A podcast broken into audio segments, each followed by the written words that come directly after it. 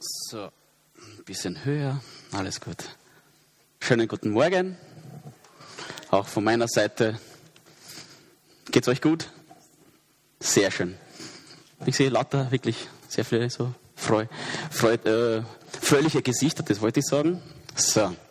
Schön, dass ihr da seid. Und ich will heute keine lange Predigt halten, so wie der Pastor auch gesagt hat, nächste Woche auch nicht. Das heißt, ja, ist nicht schlecht. Ist aber nicht, vielleicht auch nicht so gut. Aber das macht man schon. Ich will heute ein paar Gedanken mit euch teilen. Und zwar, wir sprechen ja dieses Jahr über, sehr viel über Jüngerschaft, über das, was Jesus gemacht hat, über das, was Jesus seinen Jüngern beigebracht hat und dann auch die Jünger weitergemacht haben. Und im Alten Testament kommt das Wort Jünger zweimal vor. Wie oft glaubt ihr, kommt das Wort Jünger im Neuen Testament vor? Ihr dürft ruhig rausschreien, was ihr glaubt. Nein, mehr. Ein bisschen mehr. Zu viel. 252 Mal. Das heißt, ist, Jesus hat seinen Fokus drauf gelegt, dass wir das hören, dass wir das lesen, wenn wir die Bibel aufschlagen, dass wir dieses Wort sehr oft lesen. Die Jünger auch. Das heißt, es muss wirklich was Wichtiges sein. Ansonsten würde er es nicht so oft erwähnen. Und als wir uns mit der Hausgruppe die Apostelgeschichte angeschaut haben, äh, haben wir in den ersten äh, Kapiteln gesehen, dass äh, die Jünger auch weiterhin Jünger gemacht haben. Aber wie sie das gemacht haben und auch wie Jesus seine Jünger berufen hat, das können wir uns heutzutage im Alltag eigentlich gar nicht mehr vorstellen. Dass wir jetzt rausgehen und sagen, hey du und du, folgt mir nach, ich mache Fischer aus euch, Menschenfischer. Ihr seid dann jeden Tag mit mir, gell? acht Stunden, zwölf Stunden am Tag, drei Jahre lang. Das können wir uns heutzutage eigentlich gar nicht mehr vorstellen. Wir kommen sonntags hierher, haben wir unsere Gottesdienste, zwei Stunden ungefähr, und dann gehen wir wieder nach Hause. Dann arbeiten wir die ganze Woche und dann kommen wir wieder am Sonntag her. Und dann ist es halt schwierig, Jüngerschaft oder Jünger zu machen, weil es einfach die Zeit nicht so da ist. Die Frage ist, was machten die Jünger nach Pfingsten? Sie kamen jeden Tag in den Tempel zusammen, steht in der Apostelgeschichte. Sie brachen das Brot, sie nahmen das Abendmahl, sie lernten aus der Bibel und verbrachten täglich Zeit miteinander. Wow. Wir können uns das heute eigentlich wirklich nicht mehr vorstellen, denn jeder von uns arbeitet mindestens, oder die meisten arbeiten 40 Stunden die Woche, einige sogar mehr. Und es wäre wirklich schwierig. Wir haben Familie, wir haben Freunde, wir haben den Haushalt, den Haushalt müssen wir auch noch führen und so weiter. Das ist echt, echt schwierig, das so zu machen, wie es die Jünger gemacht haben. Aber wenn wir weiterlesen in der Apostelgeschichte, sehen wir Apostel Paulus. Er hat sich bekehrt und dann ist er zu den Völkern gegangen, hat das Evangelium verkündet, verkündet. Und was er gemacht hat, er hat die erste Kirche, die ersten Kirchen eröffnet. Und er hat das nicht so gemacht wie die Aposteln oder wie Jesus. Er hat auch Kirchen eröffnet und dort haben sich die Leute dann versammelt, ist weitergegangen und hat das so gemacht. Das heißt, was wir heute machen, ist gut. Es ist nicht schlecht. Wir müssen uns nicht jeden Tag treffen. Wir müssen uns nicht jeden Tag stundenlang treffen und die Bibel aufschlagen oder über Gott reden. Würde uns das als Kirche stärker machen? Bestimmt. Würde uns das als Kirche selbstbewusster machen? Ganz sicher. Aber was die Jünger früher nicht hatten, was wir haben, ist das vollständige Wort Gottes. Wir haben die Bibel. Das heißt, Wir können, auch wenn wir uns nur sonntags hier treffen, zu Hause jeden Tag die Bibel aufschlagen und Gemeinschaft mit Gott haben. Jeden Tag die Bibel aufschlagen und Gott wird zu uns sprechen. Denn das Wort Gottes ist lebendig. Das Wort Gottes ist lebendig. Das heißt, wir sollen Zeit investieren, zu Hause, jeden Tag die Bibel aufschlagen und beten und Gott suchen. Jesus sagt in Matthäus 7, 24, Darum gleicht jeder, der meine Worte hört und danach handelt, einen, einem klugen Mann, der sein Haus auf felsigen Grund baut. Wie sollen wir einen starken Untergrund haben, wenn wir nicht das tun, was Jesus uns gesagt hat? Wenn wir nicht das tun oder wenn wir nicht danach trachten, was Jesus gesagt hat. Und wie geht das? Indem wir das Wort aufschlagen. Jeder persönlich für sich. Falls du zu Hause bist und nicht weißt, worum es geht, am Sonntag kann man die Pastoren fragen. Und wir sind sicher offen, euch eure Fragen zu beantworten. Wie geht's noch? Zum Beispiel in Hausgruppen. Deswegen haben wir dieses Jahr wieder die Hausgruppen eingeführt. Nach ein paar Jahren Pause. Damit wir auch dort Gemeinschaft haben. Wir treffen uns einmal in der Woche, vielleicht auch zweimal in der Woche, um Gemeinschaft zu haben, um gemeinsam zu beten, das Wort Gottes aufzuschlagen und zu schauen, was Gott zu uns spricht oder was will er uns sagen. Und zu lernen, wie wir Jünger machen, wie wir das Wort Gottes auch den Menschen bringen können. Denn wir wachsen, oder viele von uns sind vielleicht später zum Glauben gekommen, aber auch einige von uns sind seit Kind auf in der Kirche aufgewachsen. Und uns wurde nicht, oder wir haben das nicht so richtig verstanden. Wie sollen wir jetzt Jünger machen? Wie geht jetzt voran? Was, was soll ich weitergeben? Oder wie, wie mache ich das? Und für mich das Wort Jünger ist eigentlich fast gleich wie das Wort, äh, also Vorbild. Das heißt, wir sollen Vorbilder werden für die Menschen da draußen.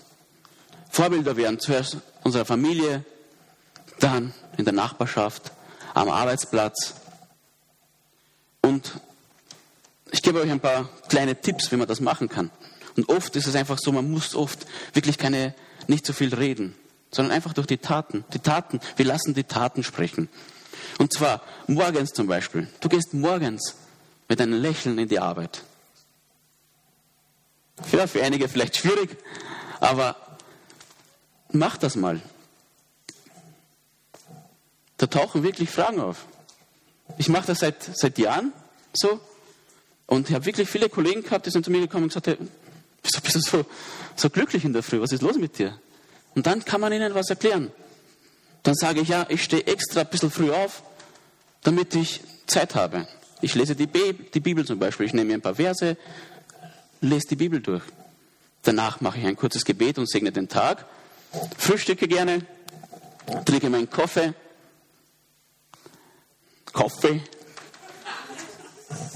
Und dann fahre ich in die Arbeit. Im Auto höre ich Musik, die mich aufbaut, christliche Musik. Und dann komme ich an, bin in der Arbeit und dann kann ich kein falsches Lächeln aufsetzen, sondern echtes Lächeln und Freude verbreiten. So kann man ein Vorbild sein. Jüngerschaft. Auch am Arbeitsplatz. Oder zuhören. Man braucht wirklich nicht viel reden. Es gibt viele Leute, die haben wirklich Probleme und die haben auch einfach keine, keine Freunde oder Familie, die ihnen zuhört. Und die meisten richten gleich, zeigen mit dem Finger oder die haben das eh gesagt, du sollst es nicht machen. Hört einfach zu. Das bewirkt auch Wunder und da tauchen auch Gespräche auf. Oder du kannst deinen Nachbarn helfen, deine, den, den, älteren Nachbarn zum Beispiel mit den Einkäufen, die Einkäufe herauftragen. Heißt, du siehst draußen, hey, kann ich euch helfen? Ich habe das auch öfters gemacht und äh, da sind auch Gespräche entstanden. Sogar so weit, dass ich auch meiner Nachbarin gesagt habe, als sie krank war und schwer krank, habe ich gesagt, hey, ich bete für dich. Oder was ich auch mache, wenn ich neue Nachbarn sehe, die neu einziehen, ich sage ihnen, hey, ihr könnt, ich habe Werkzeug, falls du eine Stichsäge brauchst oder eine Säge oder einen Hammer, klopft an bei mir, ich borge euch gerne mein Werkzeug.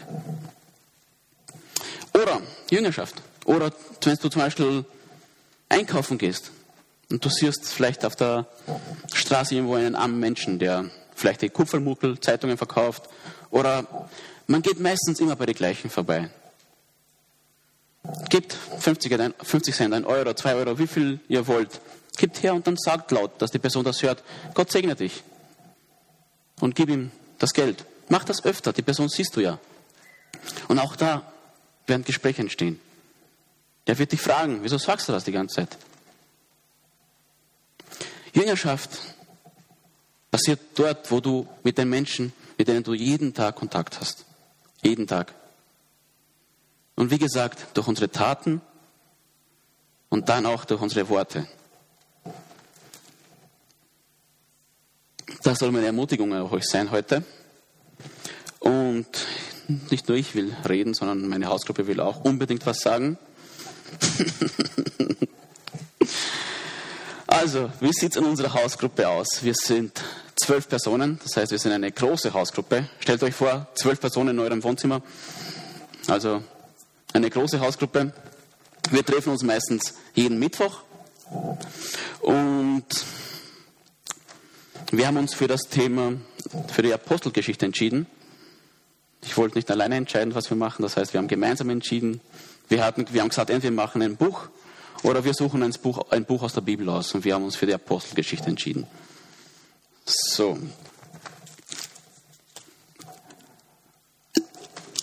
Meine liebe Frau weiß schon, was folgt. Ich stelle ihr die erste Frage. Ich habe mir Moderationskärtchen gemacht. Sehr professionell. Wie wurdest du durch die Apostelgeschichte herausgefordert? Aufstehen, du kannst sitzen bleiben, wie du willst.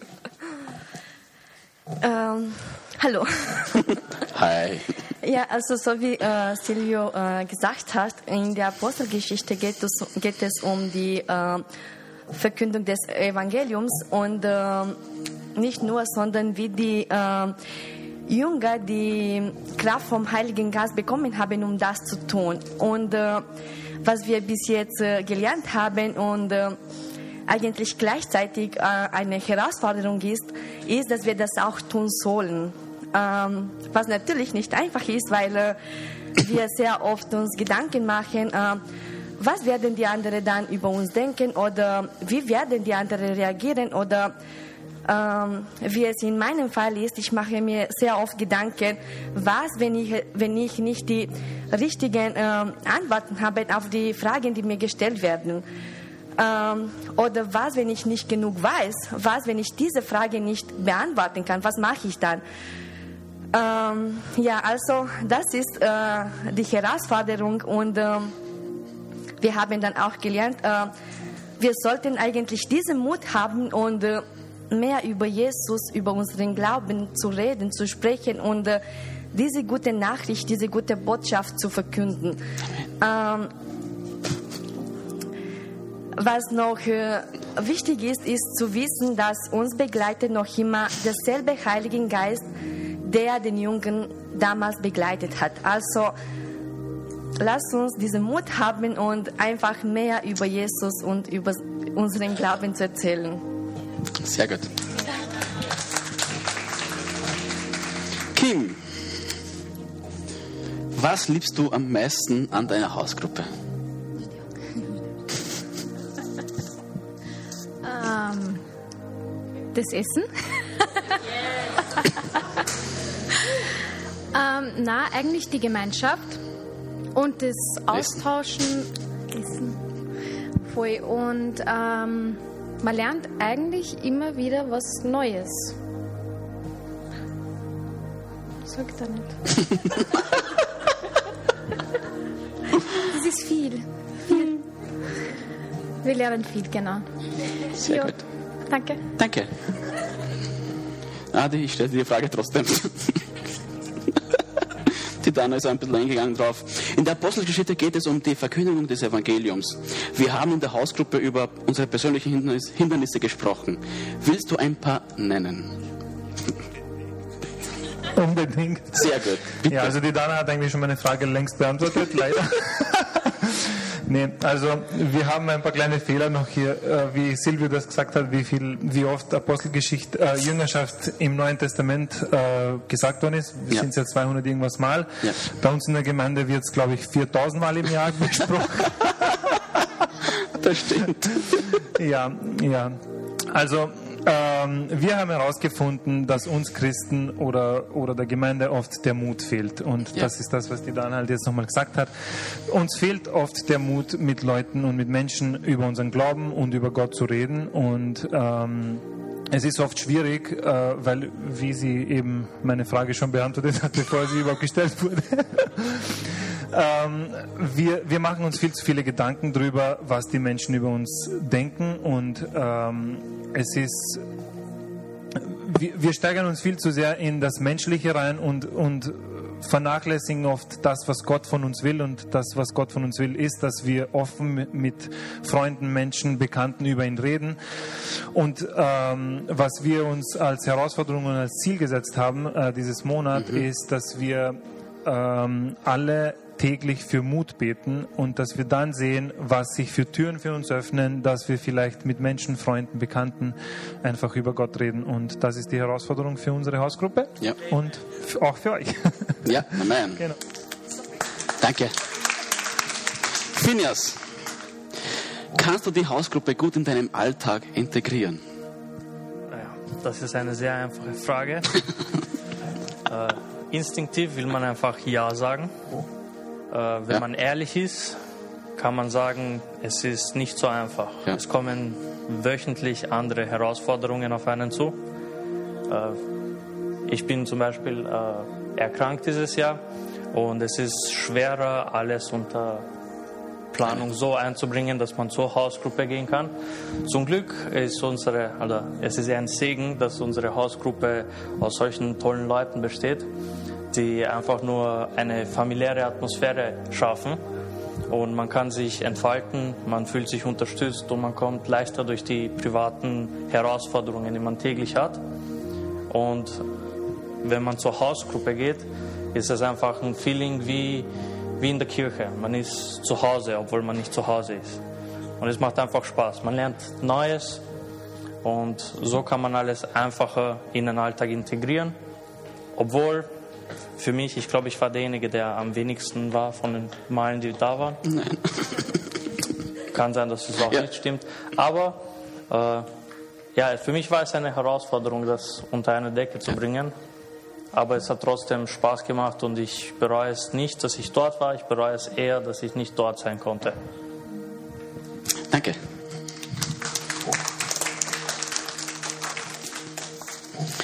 Evelyn,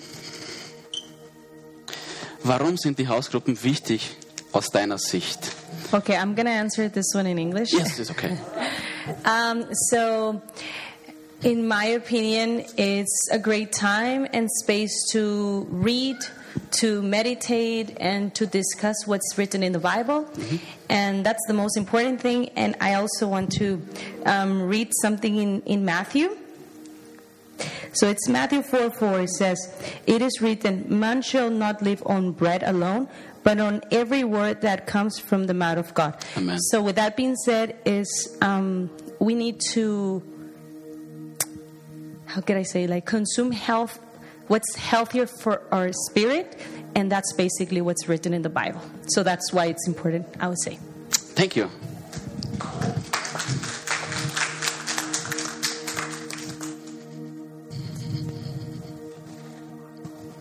Na, nächstes Mal. Bevor er das Gebäude verlässt.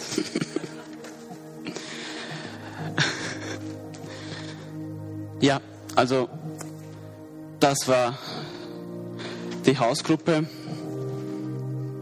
Und ich will auch Pastor Martin ein paar Minuten geben, dass er über seine Hausgruppe noch auch einen Input hat.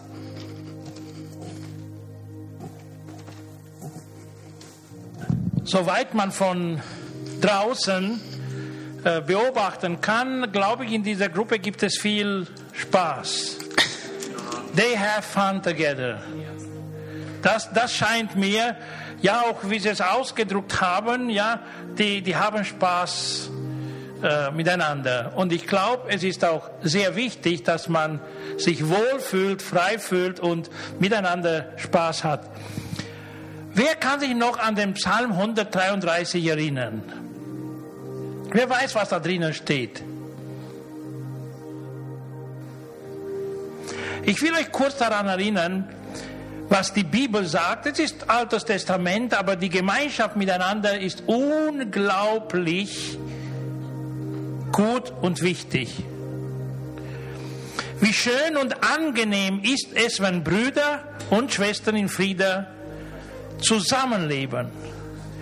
Das ist so wohltuend wie das duftende Öl, mit dem der Priester Aaron, Aaron gesalbt wurde und das vom Kopf herunterran in seinem Bart bis zum Halssaum seines Gewandes.